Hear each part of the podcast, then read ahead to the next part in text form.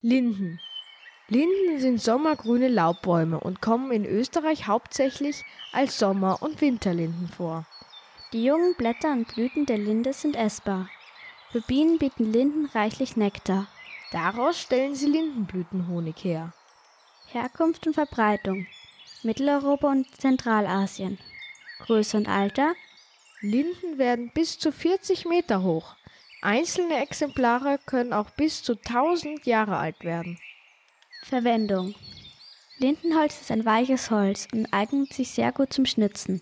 Es wird insbesondere zur Herstellung von Spielzeug, Musikinstrumenten und Streichhölzern verwendet. Die Blüten werden getrocknet als Tee genutzt. Natur, Berg, Stadt.